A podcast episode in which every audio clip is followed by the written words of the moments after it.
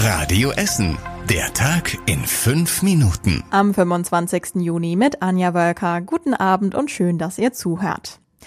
Gestern Abend kam die große Überraschung zur Krankenhauslandschaft im Essener Norden. Ihr habt's bei uns gehört. Die Contilia-Gruppe macht das Marienhospital in Altenessen und das St. Vinzenz Krankenhaus in Stoppenberg dicht. Das Philippus-Stift in Borbeck soll dagegen ausgebaut werden. Es ist die nächste Wende nach mehreren Wendepunkten. Eigentlich wollte die Contilia das Marienhospital komplett neu bauen. Dann hatte sie gesagt, sie wolle ihre drei Krankenhäuser verkaufen und jetzt ist es wieder anders gekommen. In Altenessen soll die Uniklinik quasi einspringen. Sie hat uns im Radio Essen Interview gesagt, dass sie dort eine Notfallklinik aufbauen will. Stationäre Betten gibt es dann aber nicht. Unklar bleibt, wird das Gebäude des Marienhospitals dann weiter genutzt.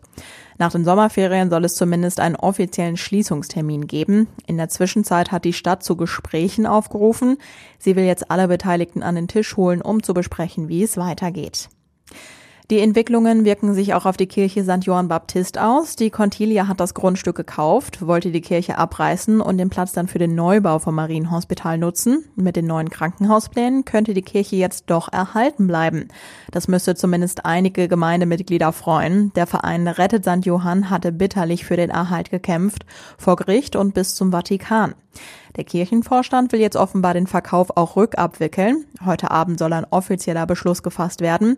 Noch ist der Verein zur Rettung der Kirche etwas verhalten und schreibt auf seinem Blog, diese Entscheidung gilt es abzuwarten.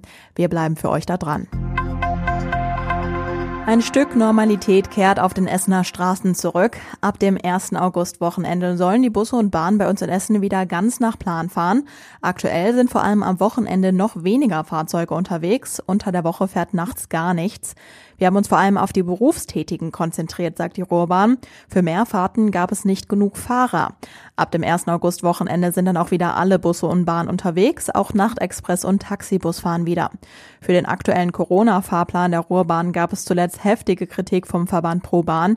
Die Ruhrbahn findet das nicht gerechtfertigt. In Bochum und Dortmund zum Beispiel klingt der Fahrbahn zu ähnlichen Zeiten aus, heißt es. 1600 Wohnungen und Häuser in Essen ohne Festnetz und Internet. Seit Montag gibt es bei vielen Vodafone-Kunden eine Störung, unter anderem in Freisenbruch und Frillendorf. Laut Vodafone ist ein Kabel kaputt. Das ist offenbar bei Bauarbeiten für eine neue Fernwärmeleitung auf der Stehler Straße passiert. Seit heute Nachmittag sind die Techniker jetzt im Einsatz. Man musste offenbar lange planen, wie man da rankommt, ohne die Stehler Straße komplett zu sperren. Hoffentlich läuft dann morgen alles wieder. Das ist aber weiter unklar. Wenn ihr betroffen seid, könnt ihr zumindest ein bisschen Geld zurückbekommen. Lest ihr auf radioessen.de. Ein Corona-Fall an einer Grundschule in Altenessen, der wurde gestern bekannt. Ein Grundschulkind an der Karlschule hat sich mit dem Virus infiziert. Jetzt gibt es die Entwarnung. Alle Corona-Tests sind negativ.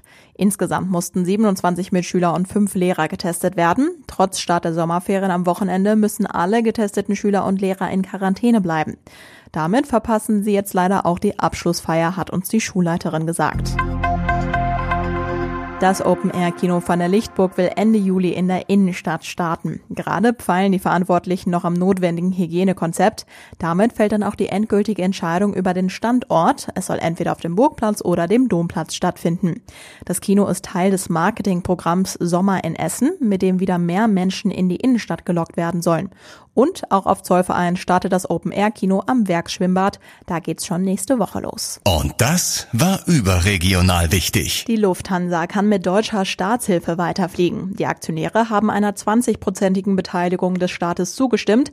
Jetzt ist der Weg frei für das 9 Milliarden schwere Rettungspaket, das die Regierung mit der Lufthansa ausgehandelt hatte. In Europa könnte bald das erste Mittel gegen eine schwere Corona-Erkrankung auf den Markt kommen. Die Europäische Arzneimittelagentur hat empfohlen, den Wirkstoff Remdesivir unter Auflagen zuzulassen. Er könnte dann bei Patienten ab zwölf Jahren eingesetzt werden. Und zum Schluss der Blick aufs Wetter. Der nächste Sommertag geht zu Ende. Heute Nacht ist es sternenklar. Es kühlt sich auf 19 Grad ab. Morgen geht's weiter mit viel Sonne. Abends steigt dann aber auch die Gewittergefahr. Wir können bis zu 32 Grad erreichen.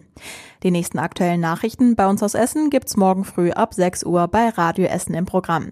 Kommt gut durch die Nacht. Bis morgen. Das war der Tag in fünf Minuten. Diesen und alle weiteren Radio Essen Podcasts findet ihr auf radioessen.de und überall da, wo es Podcasts gibt.